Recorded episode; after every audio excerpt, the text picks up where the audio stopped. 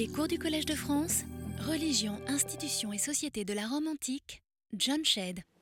Mesdames, Messieurs, le lustrum et la lustratio ne sont pas ce qu'on croit, nous l'avons vu. Il ne s'agit pas d'une purification, une purification de quoi d'ailleurs, mais d'un acte de défense contre de possibles agressions venues de l'extérieur. C'est par la définition des contours de la nouvelle entité qui doit être défendue et ainsi constituée le lustrum a lieu. Trois victimes dites suovetoril, un verra, un bélier et un taureau, effectuent cette procession autour de la chose à définir et sont ensuite offertes à Mars, dont elles constituent les victimes canoniques.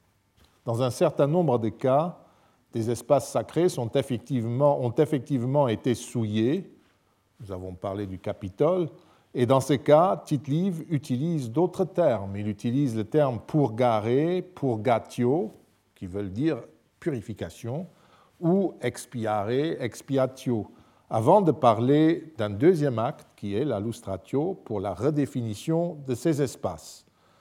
De tout cela, euh, Tite-Live nous parle assez clairement.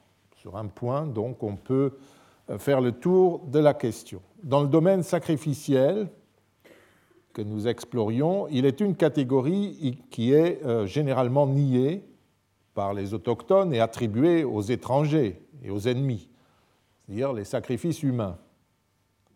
Là encore, on a trouvé quelques traces chez Tite-Live. Il décrit en effet ce genre de sacrifice chez les Samnites et chez les Carthaginois, mais malgré sa désapprobation, il doit rapporter des rites qui paraissent bien être de véritables sacrifices humains l'ensevelissement de deux couples vivants au forum Boarium, pratiqué deux ou trois fois, et l'autoconsécration, la devotio, au cours d'une bataille du général et des ennemis.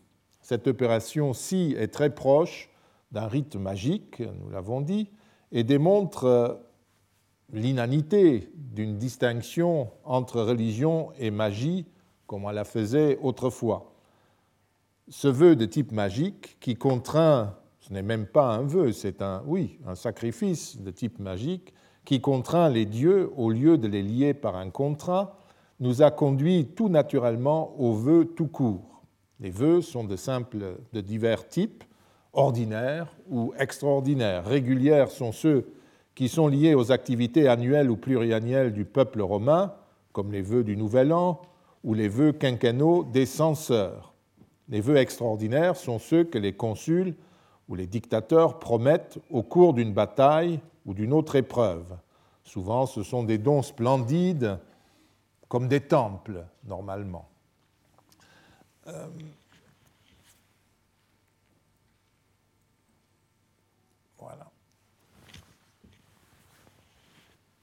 Un exemple intéressant sur lequel Robert Schilling avait attiré l'attention euh, dans, son livre est celui que fournit Papirius lors de la bataille d'Aquilonia en 293 avant notre ère.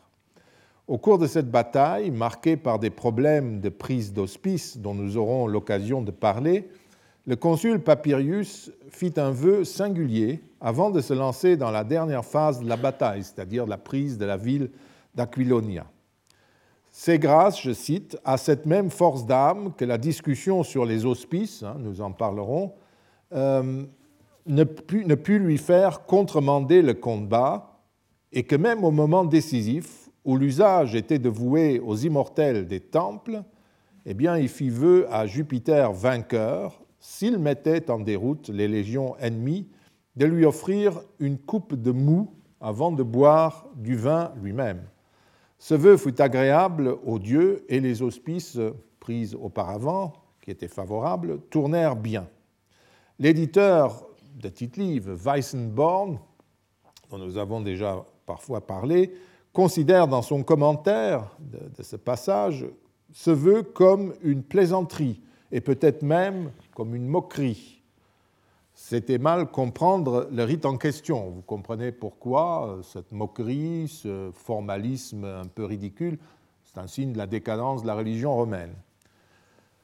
C'était bien mal comprendre ce rite. Robert Schilling, dans son étude sur les qualités particulières du vin, rappelle le vœu éminent fait par Aîné, l'ancêtre de la race romaine, au moment de la bataille contre les Latins et contre Mésence, leur champion, et il interprète l'offrande ainsi faite à Jupiter, patron du vin, d'une coupe de vin doux, comme une variante très fine d'offrande sacrificielle, puisque le vin était un breuvage de souveraineté, comme dit euh, Georges Dumézil, réservé à Jupiter. Les vinalia, fêtes du nouveau vin ou fêtes des vendanges, sont des fêtes de Jupiter. Et donc lui offrir le vin avant de toucher soi-même au vin, c'est ça que dit euh, l'offrande votive, eh bien, c'est honorer sa suprématie. Même si Tite-Live considère que l'usage avait changé depuis, maintenant il dit on fait de splendides temples, autrefois on se contentait de cette coupe de mou. Eh bien, euh, Papyrus, évidemment, lui le comprenait, offrait un don qui exprime de manière très classique la suprématie de Jupiter. Mais donc pas ridicule du tout. Il existait également des vœux particuliers, comme la célèbre évocation euh, la célèbre évocation de euh, Junon de Veille, à qui l'on promet un temple et un culte si elle soutient la cause romaine, en même temps qu'on garantit la dîme du butin à Apollon de Delphes, qui avait indiqué aux Romains le moyen de l'emporter sur Veille. Enfin, euh, il y a aussi ce rite, ce vœu un peu particulier un rite par lequel un commandant en chef voue sa personne et ses ennemis au dieu d'en bas, si ces derniers aident les Romains à remporter la victoire. Nous venons d'en parler. Mis à part ce dernier cas, la procédure des vœux est toujours la même.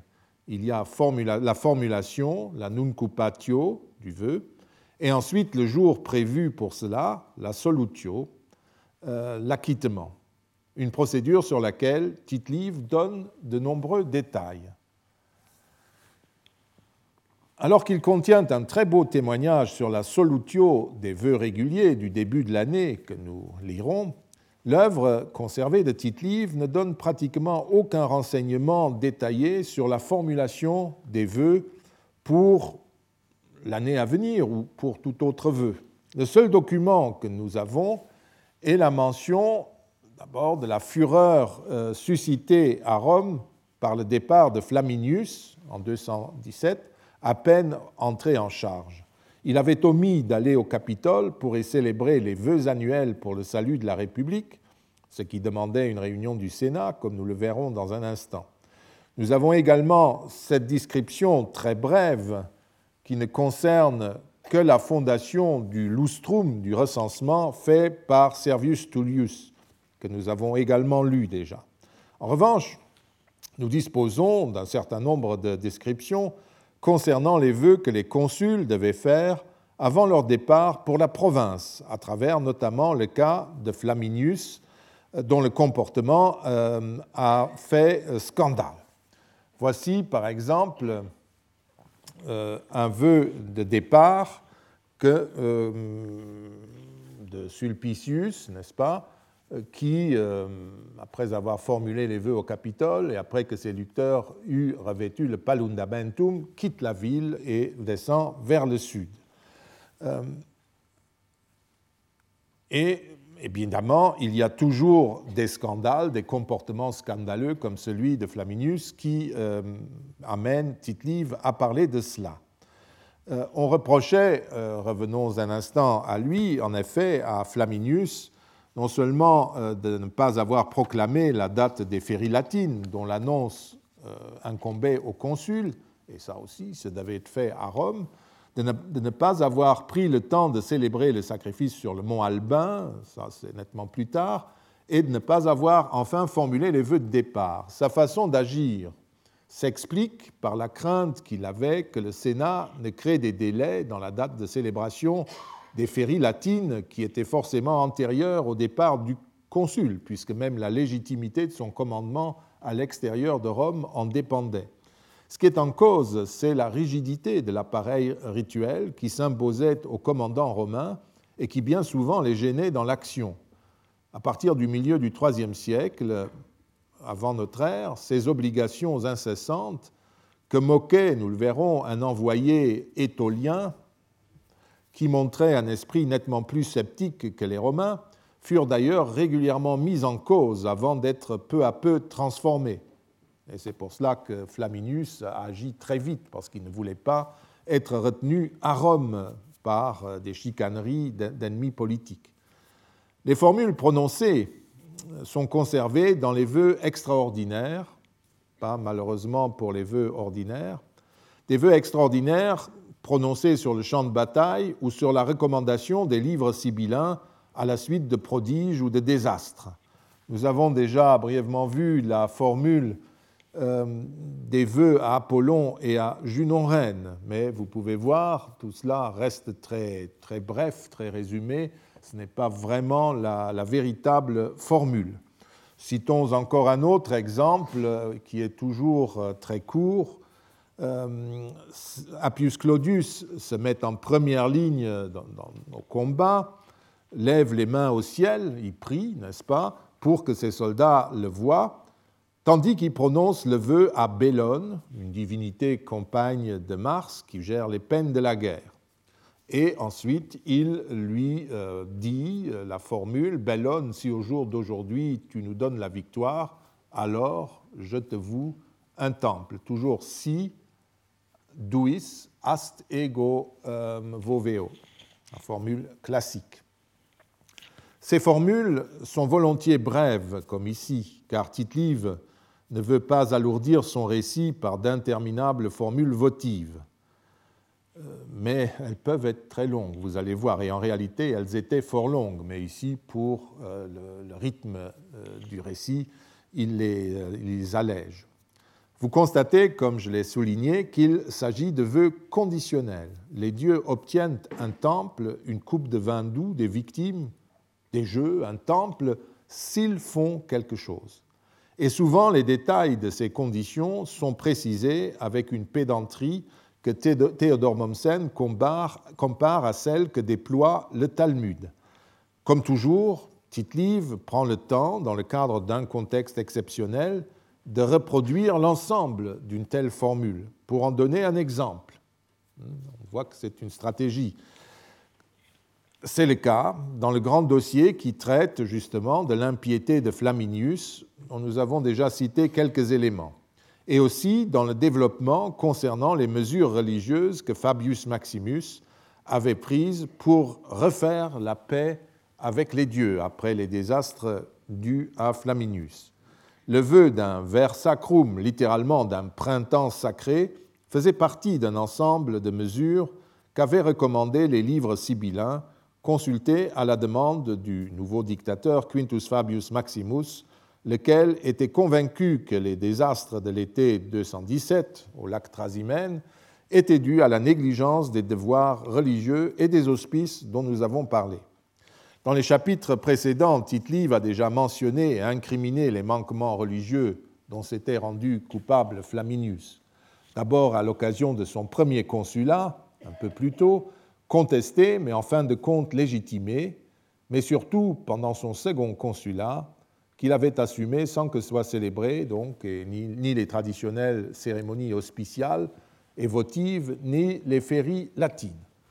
Par ailleurs, ça ne s'arrêtait pas là, un vœu à Mars aurait été célébré de manière incorrecte. Hein, ayant consulté les livres du destin, les livres sibyllins, les décemvirs rapportèrent au sénateur que le vœu à Mars fait pour cette guerre, donc la campagne contre Hannibal en 217, euh, euh, et qui n'avait pas été accompli selon les rites, devait être accompli à nouveau et plus amplement, etc. Le verbe facere, accomplir, renvoie manifestement à l'acquittement d'un vœu à Mars qui avait été apparemment émis au début de la campagne de l'année précédente et que Flaminius n'avait sans doute pas acquitté correctement au moment où il avait pris le consulat, ou alors simplement omis d'acquitter au début de son consulat. On est tenté de penser qu'il s'agissait là d'un vœu à Mars émis par son prédécesseur avant son départ en guerre et qui était à échéance au moment où le successeur entrait en fonction. Et le successeur a aussi oublié ce vœu-là ou euh, a fait une autre erreur en euh, l'acquittant. On est, tenté de, penser que c'est ainsi qu'il faut reconstituer ce bref passage. Les livres recommandèrent donc euh, de refaire le vœu en l'amplifiant, mais aussi de vouer des grands jeux à Jupiter, des temples à Vénus Éricine et à Mens, la raison, de célébrer des supplications et un lectisterne, vous savez ce que cela signifie maintenant, et enfin de vouer un ver sacrum à Jupiter.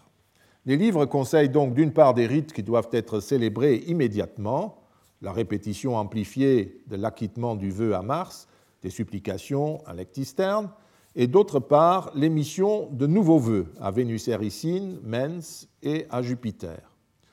La condition liée aux vœux adressés à Vénus et à Mens n'est pas précisée par Tite-Live, mais on peut la reconstruire euh, sans, peine. Dans la mesure où, euh, euh, Fabius Maximus avait été élu au début 215 Dum vir aedis dedicandae, donc deux ans plus tard, donc Dum vir chargé de dédier euh, un temple ou des temples avec Titus Otacilius pour dédier les temples qu'il avait voués en 217. On peut supposer que ces vœux-là, à Mens et à euh, Vénus Éricine, étaient des vœux à brève échéance.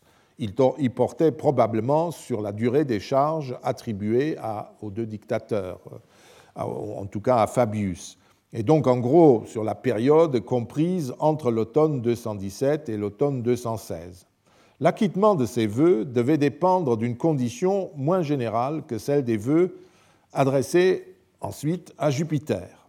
La condition exigée ne pouvait être en effet la victoire totale, car même si la fin 216 ou le début 215, que sais-je, euh, marquait un moment de stabilisation de la situation militaire, ce n'était certainement pas à l'avantage de Rome, et elle était loin d'être tirée d'affaire. Sans doute Vénus et Mens devaient-elles aider les Romains à surmonter la très mauvaise passe dans laquelle les Romains se trouvaient en été 217. Il est inutile de spéculer davantage, et il suffit de constater que le vœu des temples était différent de celui des grands jeux euh, et des deux vœux euh, adressés à euh, Jupiter.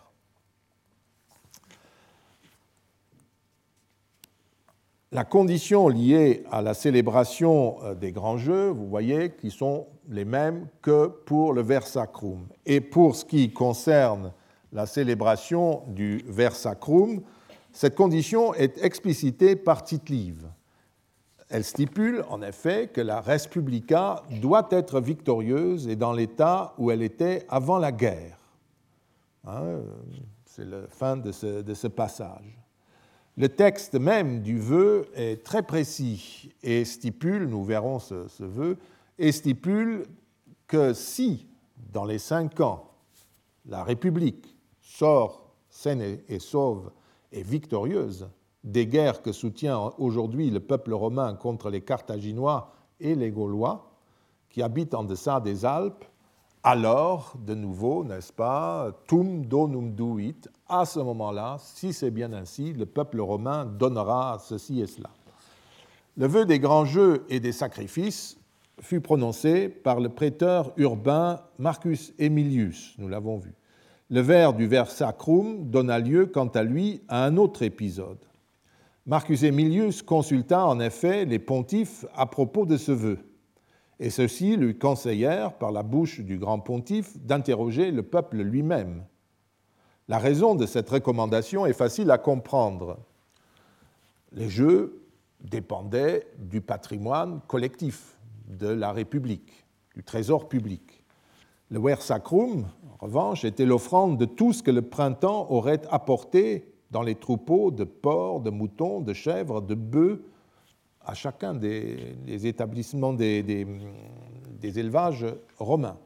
Dans la mesure où ni Tite-Live ni Plutarque ne font aucune allusion à une éventuelle modification qui serait intervenue dans la procédure ou dans le contenu du vœu, on doit conclure que ce type de ver sacrum était une tradition romaine bien établie qui bien qu'elle ne soit pas attestée auparavant et qui ne portait pas euh, sur euh, les troupeaux.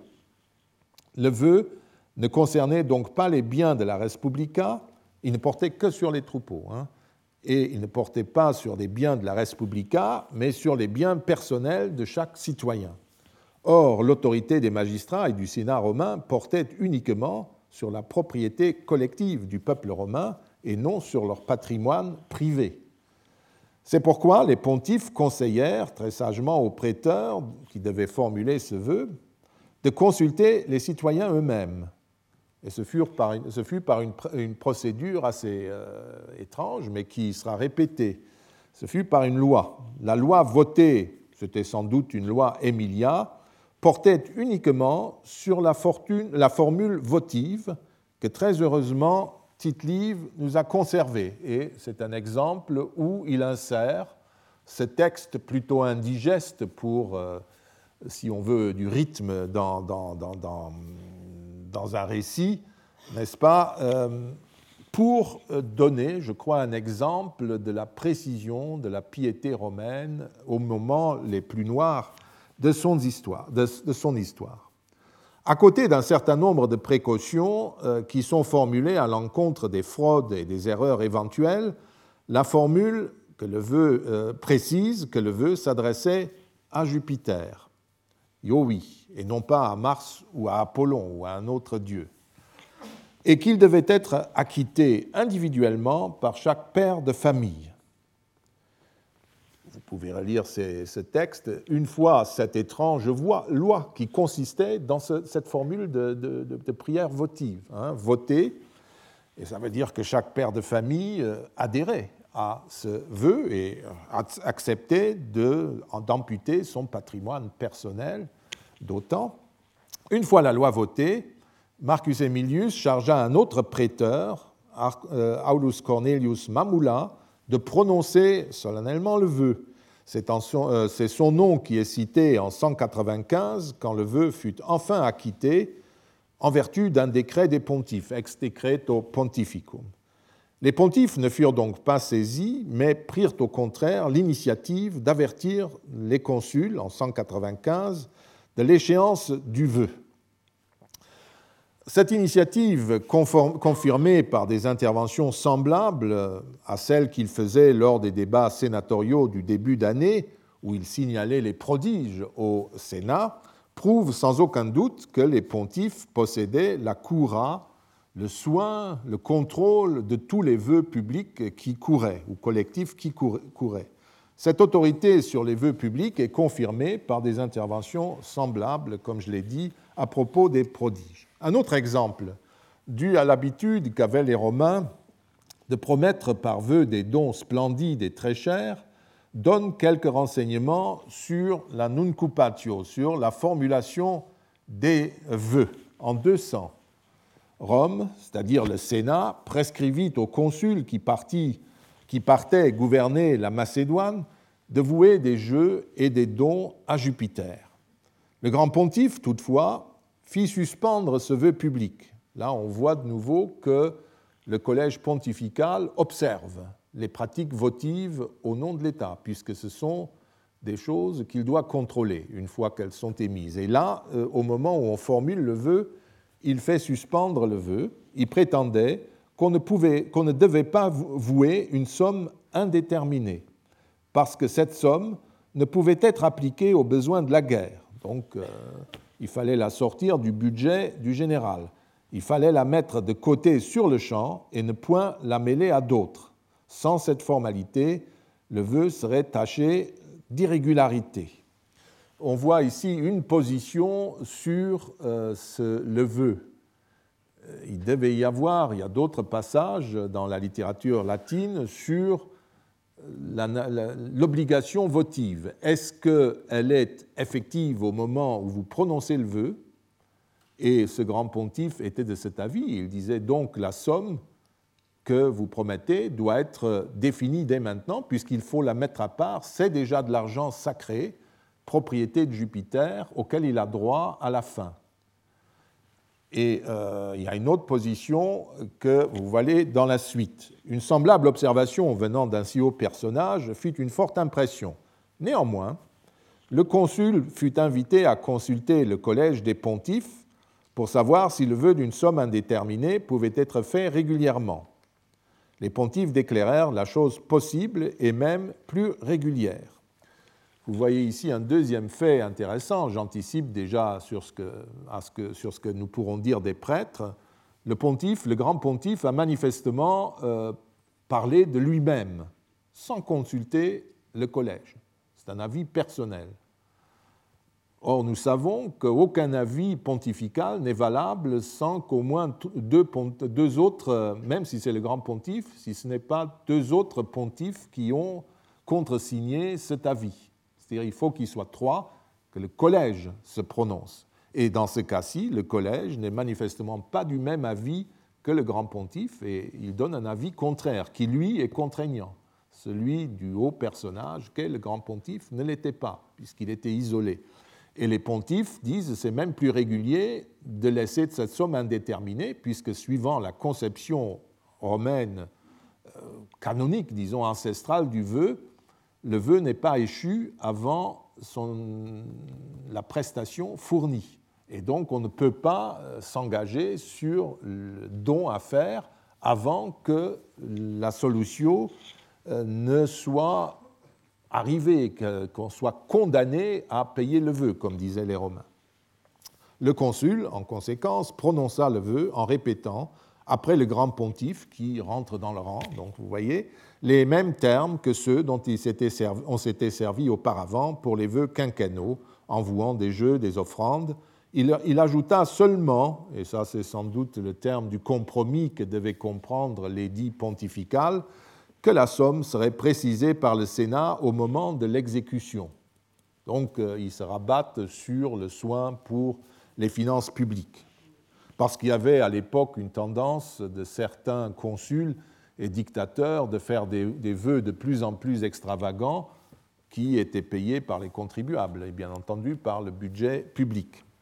Une fois de plus, donc, on constate que les engagements votifs étaient contrôlés de près par les autorités, le Sénat d'un côté, les pontifes de l'autre.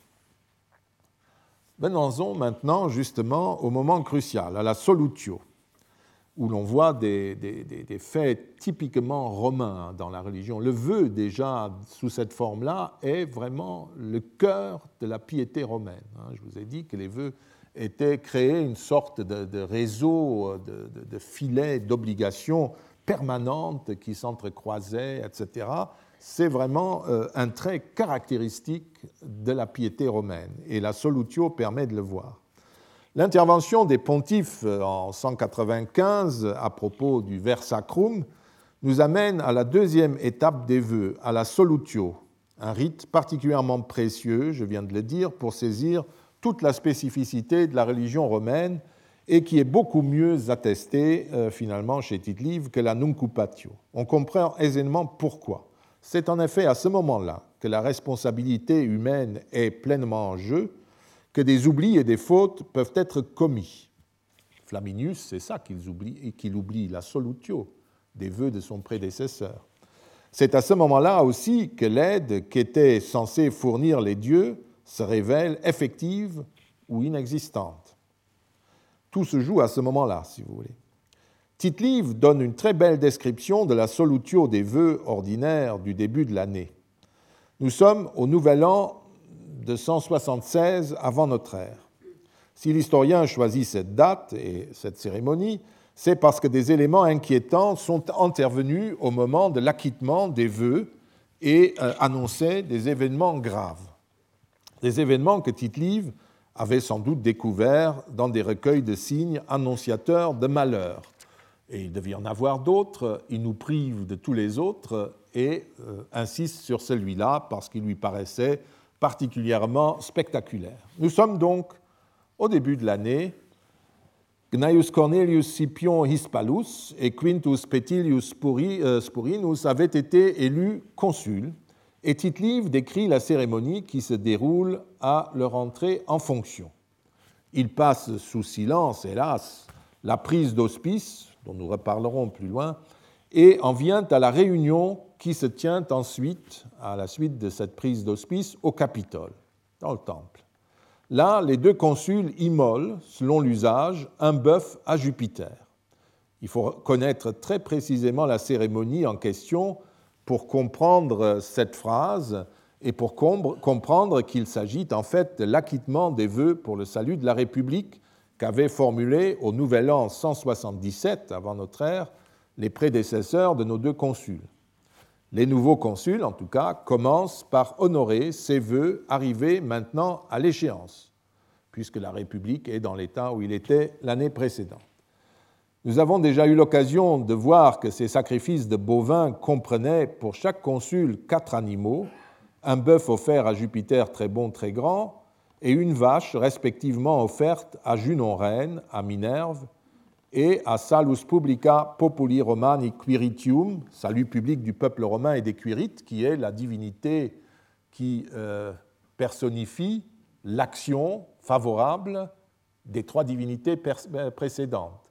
Voilà ce qui est une des divinités abstraites, comme on dit, euh, du peuple romain. Ces qualités morales euh, comptent des dieux, entre autres dans la gestion du bien public. Tite-Livre se contente de mentionner l'incident qui se produisit à ce moment et dont nous avons déjà parlé à propos de la litatio. Je n'y reviens donc pas euh, longuement et nous commenterons uniquement les aspects proprement votifs ici. Les victimes sacrifiées sont les victimes canoniques, telles qu'elles sont encore sacrifiées 200-300 ans plus tard sous l'Empire romain.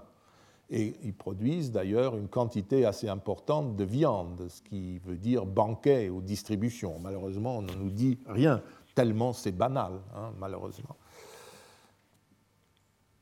Mais ce qui est intéressant chez Tite-Live, c'est que nous apprenons que chacun des deux consuls sacrifie son propre groupe de victimes. Une autre information nous est donnée concernant le lieu de réunion du Sénat. Dans le temple du Capitole, sans doute dans la cella centrale de Jupiter Optimus Maximus, euh, c'est là que euh, siège le Sénat. C'est là, en effet, que Pétilius consulte le Sénat à propos du mauvais signe qui venait de se produire à l'extérieur du temple, près de l'autel. Les consuls réunissaient donc le Sénat, puis ils acquittaient les vœux, car au moment des premiers actes du sacrifice, le Sénat est déjà en séance. Les historiens font souvent allusion à cette réunion du Sénat à laquelle procédaient au Nouvel An les nouveaux consuls et au débat qui se déroulait sur l'état de la République et la nature des tâches qui incombaient aux magistrats de la nouvelle année. Des vœux, en revanche, personne ne parle jamais parce qu'ils ne se rendent pas compte que la séance inaugurale du Sénat, où on met en état euh, la République et où on distribue les commandements précis, les provinciae, comme on dit, eh bien tout ça est intimement lié et on ne formulera des nouveaux vœux qu'au moment où tout sera mis en ordre. Et le vœu portera sur l'état tel qu'il est défini au cours de ces discussions. Le texte témoigne justement de ce que cette réunion était intimement liée au service votif du Nouvel An. Comme l'attestent un certain nombre de documents sacerdotaux d'époque impériale, l'acquittement des vœux faisait l'objet d'une délibération préalable et d'un décret, sans doute du Sénat, d'un senatus consulte, qui prescrivait au consul cet acquittement, puisque les choses sont en bon état. Nous avons eu l'occasion de commenter ces textes il y a quelques années lors de nos promenades religieuses à travers Rome. Et dans la mesure où le consul Pétilius, qui a eu un mauvais signe au moment où il vérifiait l'agrément de la victime par une des divinités, Jupiter, consulte le Sénat sur ce problème et reçoit de celui-ci des, des instructions, nous pouvons conclure que nous nous trouvons exactement dans ce cadre rituel. Le Sénat a été consulté sur l'opportunité d'acquitter les vœux, et une fois que les consuls ont commencé à effectuer ce que la décision du Sénat leur conseillait, les sénateurs doivent encore une fois se prononcer sur la difficulté qui est constatée, une difficulté supplémentaire. Ensuite, pendant que la cuisine sacrificielle poursuit son cours entre les mains des sacrificateurs assistants des consuls, ces derniers consultent le Sénat au sujet des provinces ce qui signifie à cette date des domaines et lieux de compétence des consuls et des prêteurs. On met en, ordre de marche l'administration de l'État. Ces débats sont encore une fois interrompus par de nouvelles difficultés et une fois de plus, le Sénat prescrit ce qu'il faut faire. À cette occasion, nous l'avons déjà dit, nous obtenons la confirmation de notre supposition que les consuls sacrifiaient bien chacun quatre victimes, une à chacune des quatre divinités citées, puisque la déesse Salus résiste jusqu'à la fin aux initiatives répétées de Pétilus. Tite-Livre poursuit en décrivant la suite de la séance du Sénat et ne parle plus des vœux. En fait, une fois la mise en ordre de la République faite, une fois les tâches distribuées, les consuls prononçaient aussi les vœux pour l'année à venir. Mais comme il n'y a pas eu d'incident à ce moment-là, l'historien passe la cérémonie sous silence. C'étaient là des vœux ordinaires, solemnes, qui venaient à échéance fixe au début de l'année. Pour les vœux extraordinaires formulés dans le feu de l'action, en fonction du contexte, l'échéance dépendait de la bonne volonté de celui qui avait fait le vœu. Voici un exemple de 302 qui donne les trois étapes du vœu. La formulation du vœu, bien entendu, puis au moment de l'acquittement, l'adjudication du temple, et enfin, dernière étape, la dédicace du monument, hmm, puisqu'ici, euh, il s'agit de la déesse Salus, justement. Il l'avait voué euh, contre les Èques comme consul. Il avait prononcé les, enfin, géré l'adjudication aux entrepreneurs quand il était censeur, un peu plus tard. Et finalement, il dédia le temple quand il fut dictateur, encore un peu plus tard.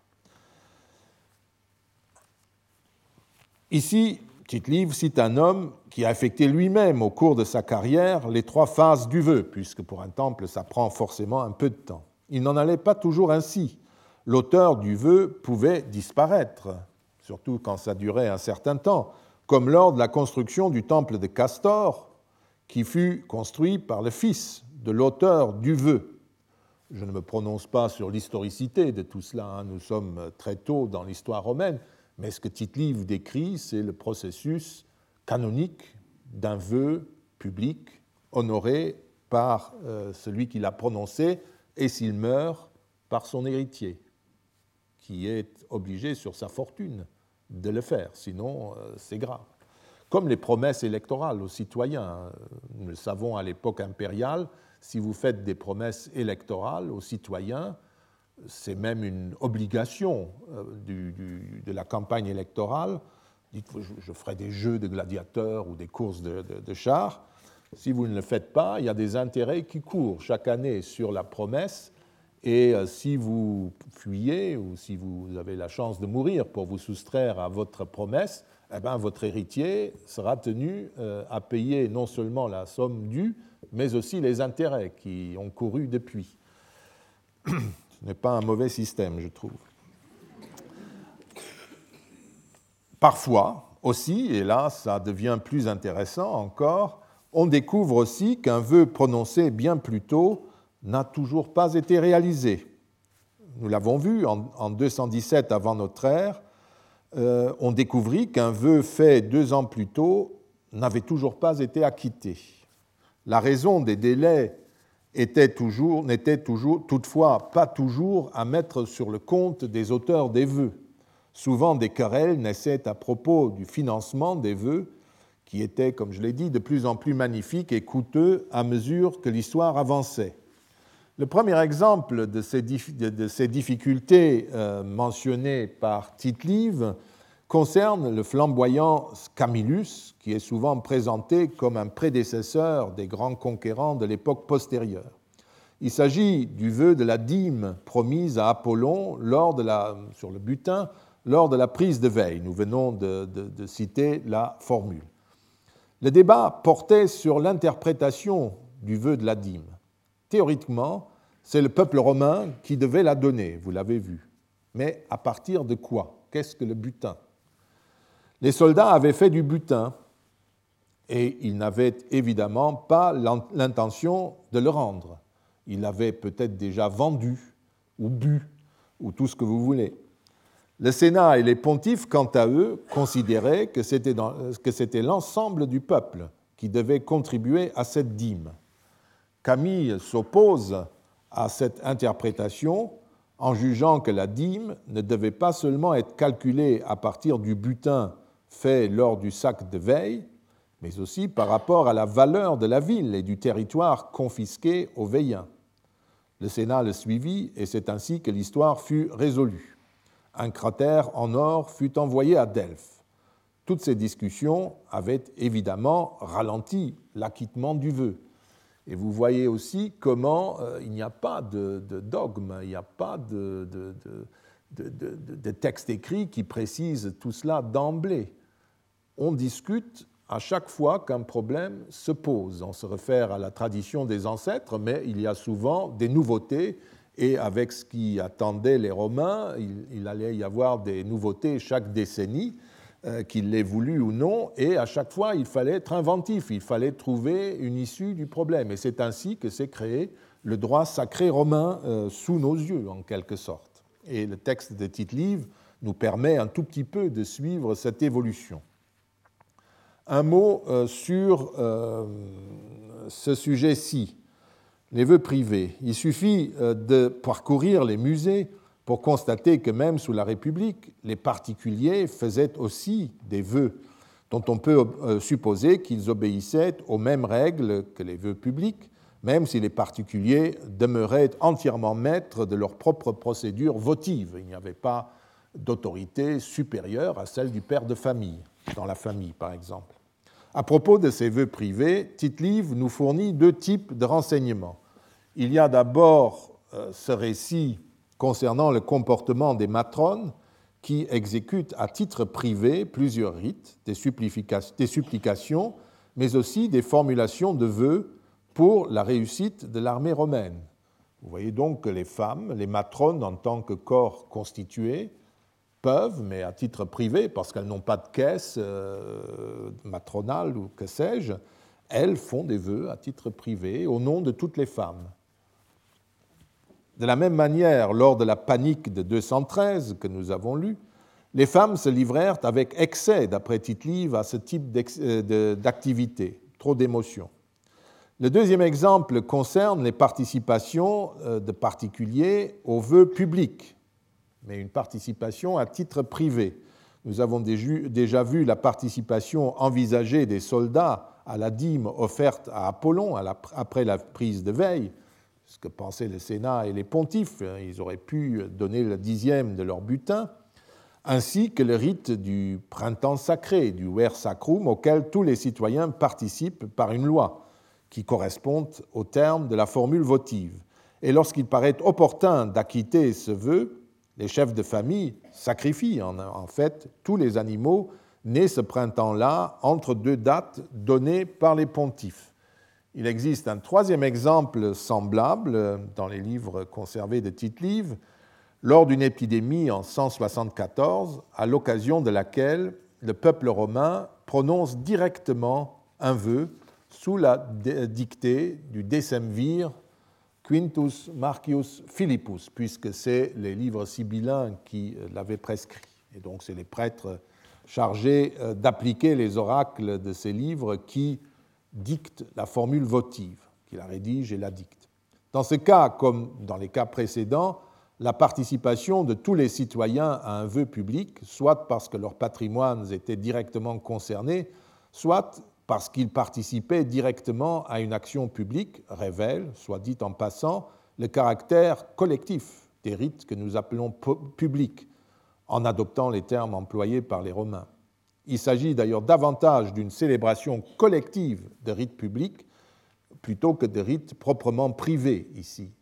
Euh, quand nous parlons d'un rite public, euh, il y a tout un éventail. Normalement, euh, c'est un représentant du peuple romain en tant qu'entité politique qui le célèbre.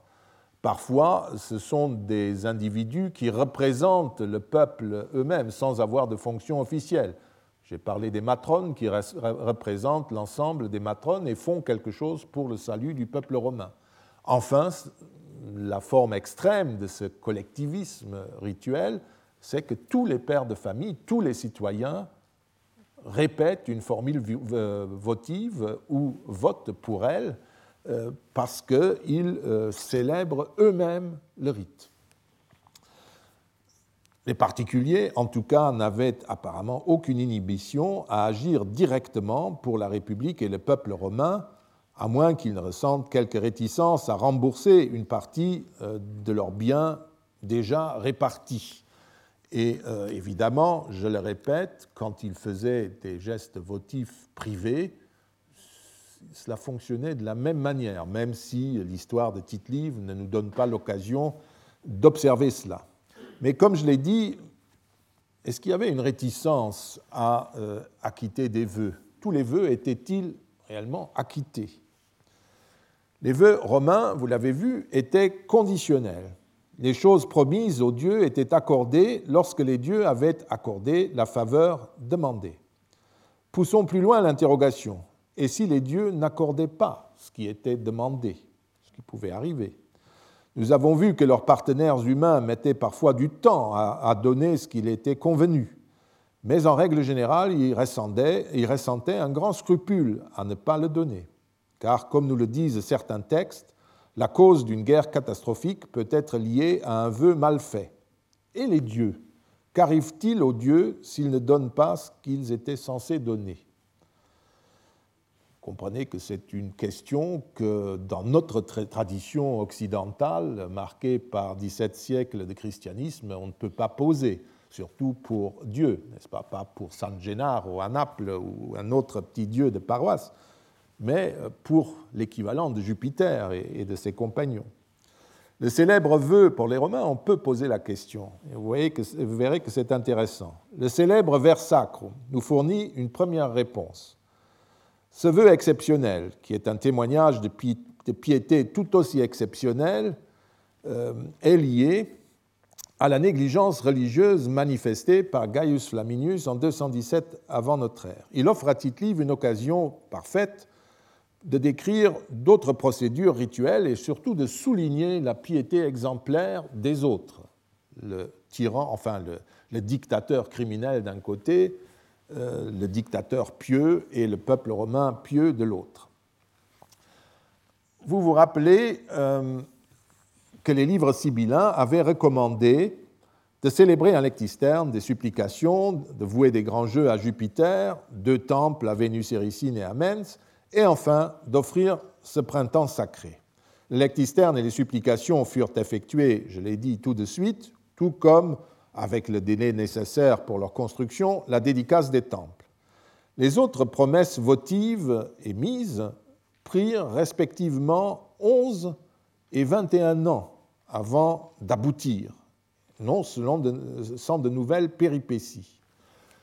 Le vœu c'est là que ça devient intéressant. Le vœu des grands jeux euh, quinquennaux, qui avaient, d'après ce texte, été célébrés la première fois en 217, fut acquitté en 208 seulement. L'acquittement du vœu du vers sacrum, quant à lui, attendit beaucoup plus longtemps, jusqu'en 195, et une fois de plus, le vœu suscita des problèmes. En 194, donc, 21 ans, ce vœu avait été fait. Mais l'année suivante, les pontifes contestèrent auprès du Sénat la célébration de la Solutio de 195 et le vœu fut acquitté une deuxième fois. Jacques Urgon a supposé que les Romains avaient refusé d'acquitter le vœu en 195 parce que les dates qui définissaient les animaux concernés avait été mal choisi et aurait mis en danger la reproduction du cheptel. Les nouvelles dates auraient permis d'éviter ce risque dans la mesure où la période retenue, cette fois-ci nous le savons, du 1er mars au 30 avril 194, correspondait en fait avec la distorsion du calendrier romain à cause de l'année romaine qui n'était pas l'année astronomique euh, ça correspondait en fait, ces, deux, trois mois correspondaient au mois de décembre et de janvier de l'année astronomique, donc à des mois où il y avait relativement peu de naissances en cause. les dates données en 194 auraient représenté, d'après Jacques Ergon, un compromis avec euh, les éleveurs, euh, passé avec les éleveurs. Cette hypothèse est très astucieuse et tout à fait envisageable, parce que vous avez vu, on discute des vœux. Ce n'est jamais euh, donné une fois pour toutes. Ce sont les hommes qui créent les obligations rituelles, pas les dieux. Donc, hypothèse astucieuse et, ma foi, envisageable. Pour la soutenir, on peut évoquer, par exemple, la résistance manifestée bien plus tôt par les citoyens à restituer une partie du butin distribué lors de l'acquittement du vœu lié à la prise de veille. Et le fait que euh, Tite-Live ne mentionne les mois concernés que dans sa description de la répétition du Ver Sacrum pourrait laisser euh, entendre effectivement que c'est sur ce point précis que portait l'incorrection du premier acquittement. Mais cette constatation n'autorise pas pour autant à supposer que l'erreur portait sur la date définissant le Ver Sacrum et que les Romains auraient par conséquent refusé purement et simplement d'acquitter leurs promesses. Le texte et les textes ne disent rien de tel. tite se borne à écrire que le vœu n'avait pas été correctement euh, acquitté. Non recte factum. Pour la répétition, les pontifes joignirent d'ailleurs à l'instauratio, la répétition du vœu, donc il avait été fait. Sinon, euh, on aurait un autre langage. Ils, y ajoutèrent l'obligation de célébrer les grands jeux à Jupiter, voués pour cinq ans en 200 par euh, Publius Sulpicius Galba, appelé par erreur Servius dans les manuscrits et dont la date d'échéance était également dépassée. Mais on ne sait pas si l'infraction consistait précisément dans cet oubli des jeux. En tout cas, la définition du vers sacrum de 195 n'était pas nécessairement la seule cause de l'infraction, et il est tout à fait possible d'interpréter autrement la mention de la date faite par les pontifes.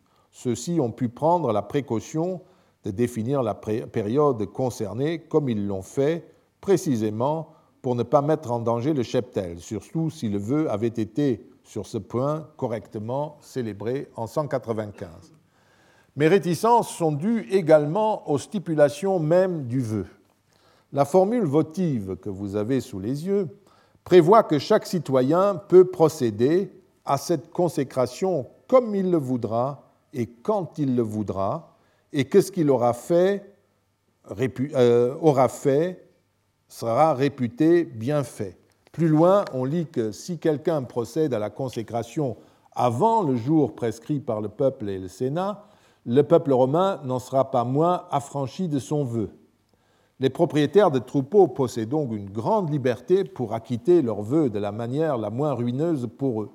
Mais d'autre part et surtout, rien ne certifie que la date du premier acquittement fut différente de celle que les pontifes fixèrent pour la recélébration. On peut en effet circonscrire la date de la première solutio en 195. L'ordre d'acquitter le vœu du vers sacrum fut donné d'après Tite-Live, après le départ des consuls. De toute évidence, euh, lors de la première séance du Sénat, pendant les premiers jours de l'année civile. C'est traditionnellement au cours de cette séance que les problèmes relatifs à l'acquittement des vœux pendants étaient discutés. Autrement dit, la solutio fut ordonnée au début mars 195, donc exactement à la date recommandée par les pontifes en 194, c'est-à-dire au mois de décembre, euh, janvier, hein, à cause du déplacement de l'année astronomique dans le calendrier. Et même si en 195, les consuls et les pontifes avaient retenu comme période couverte par le vœu les, les, les mois du printemps effectif, naturel, deux ou trois mois plus tard, la formule du vœu aurait de toute façon permis aux propriétaires réticents de s'acquitter sans risque d'impiété avant la période des naissances, puisqu'ils avaient, d'après la formule même du vœu, rappelez-vous, toute l'attitude de décider d'abattre quand ils le jugeaient nécessaire. Donc ils n'avaient pas besoin d'attendre euh, plus tard que euh, le lendemain du décret sénatorial. Et s'il était donné en, décembre, croyez-moi, un paysan aurait abattu tout de suite tout ce qui venait de naître. Le jeu avec les contrastes entre le calendrier civil et le calendrier astronomique n'était ni rare ni impie à Rome. Nous préférons donc ne pas suivre l'explication de Jacques Ergon concernant la nature de l'erreur commise en 195, mais nous ne mettons pas en cause évidemment son interprétation euh, du choix astucieux de la période censée définir le printemps. Quoi qu'il en soit, ce n'est pas ce point qui nous intéresse plus particulièrement, mais la date tardive de la solutio, 21 ans après la nuncupatio, après la formulation du vœu. Nous ne retiendrons pas l'explication de Kurt Latte et de Udo Scholz, qui rapproche ce délai de l'expulsion des adolescents de 21 ans effectuée par les Samnites et suppose que les Romains ont suivi le même rite que ces peuples italiques faisaient, mais que contrairement aux Italiques, ils n'ont offert que des victimes animales, alors que les Samnites expulsaient tous les êtres vivants nés la même année. Ils ne les tuaient pas, mais ils les expulsaient simplement. La, raison de ce retard, et ils attendaient que les adolescents, les enfants aient 20 ans pour les, les expulser. La raison de ce retard est, à nos yeux, liée aux coutumes votives romaines et non au vers sacrum. Donc revenons à notre question du vœu. À première vue, le délai de la solutio viole l'obligation votive. Les vœux émis par les prêteurs Mamula et Aemilius stipulaient qu'ils étaient faits ad quinquennium proximum. Or, Tite-Livre, si prolixe à propos du vers sacrum et des autres événements religieux survenus au cours de cette période riche en catastrophes, ne signale aucun débat sur la nécessité d'acquitter ou de prolonger le vœu avant l'année 195. Le vœu concernant les grands jeux qui avaient été prononcés pour la même période et pour la même raison ne fut pas non plus acquitté en 213 ou 212. Certes, dans ce cas, le délai fut moins long puisque c'est en 208 qu'il fut acquitté, quand même un certain temps. Il est toutefois indéniable que la première date d'échéance de 213 avait été purement et simplement ignorée. Pourtant, durant toutes ces années, les Romains ont certainement accompli à la lettre tous leurs devoirs et engagements religieux. Le retard dans l'acquittement des vœux de 217 doit donc avoir une autre raison. Comme euh, Gaetano de Sanctis et Jacques Ergon l'ont déjà vu, le motif de ce retard se trouve dans le texte même de la formule votive. Celle-ci stipulait, nous l'avons vu, que si d'ici à cinq ans la République sort saine et sauve, et victorieuse des guerres que soutient aujourd'hui le peuple romain contre les Carthaginois et contre les Gaulois qui habitent en deçà des Alpes, je consacrerai à Jupiter, etc. La condition ne se trouvera donc remplie que le jour où les Carthaginois et les Gaulois auront été vaincus par le peuple romain. Or, tel ne fut pas le cas en 213, ni en 212, ni en 201. Car si la victoire sur Carthage était acquise en 201, remplissant ainsi la première condition du vœu, il y eut des combats contre les Celtes jusqu'en 196. Ces événements sont exposés dans les livres 32 à 36 de Tite-Livre. La soumission définitive des Insubres est racontée au livre 34. Les Boïens et les Ligures résistèrent jusqu'en 191. C'est seulement après la victoire contre les Insubres en 196 que les pontifes jugèrent apparemment que toutes les conditions du, vœu se trouvaient remplies et qu'il convenait d'offrir le printemps consacré. La raison du délai de 21 ans était donc la stipulation votive elle-même et non le rite immémorial du vers sacrum. Et on peut supposer que pour le vœu des jeux, il en allait de même, mais que, ma foi, un compromis était peut-être de faire un geste en offrant ses vœux et en proclamant de nouveaux vœux pour la suite, et c'est ces vœux-là qui sont acquittés en 194 en même temps que le vers sacrum. L'exemple du vers sacrum montre par ailleurs que même dans une situation aussi périlleuse que le fut la première guerre, euh, décennie de la deuxième guerre punique, les Romains n'acquittaient un vœu que si la divinité invoquée avait accompli la prestation demandée, conformément au principe du da tem, donne pour que je, pour que je donne moi-même. Le principe du contrat avec la divinité, jadis commenté par André Magdelin. C'est cela le grand principe de la religion votive des Romains. On dit au Dieu non pas do ou tes, je donne pour que tu donnes. Ça, c'est peut-être le rite de la dévotio, celle que fait euh, Decius. Il, se donne lui-même avec les ennemis pour que euh, les ennemis aient quelques petits problèmes. Ici, il s'agit de tout à fait autre chose. Je donne pour que tu donnes. Ça veut dire, si tu veux quelque chose, donne d'abord.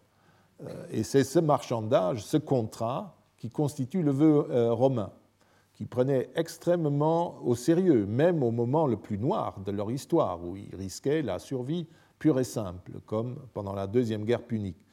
Et vous comprenez aussi comment ces chicaneries de juristes pouvaient faire penser euh, Mommsen au Talmud, et surtout pouvaient donner aux savants du XIXe siècle, qui raisonnaient tous d'un point de vue euh, chrétien, qu'ils soient agnostiques ou non, ils étaient tous de pensée chrétienne, et bien que tout ça est une religion d'épicier, décadente.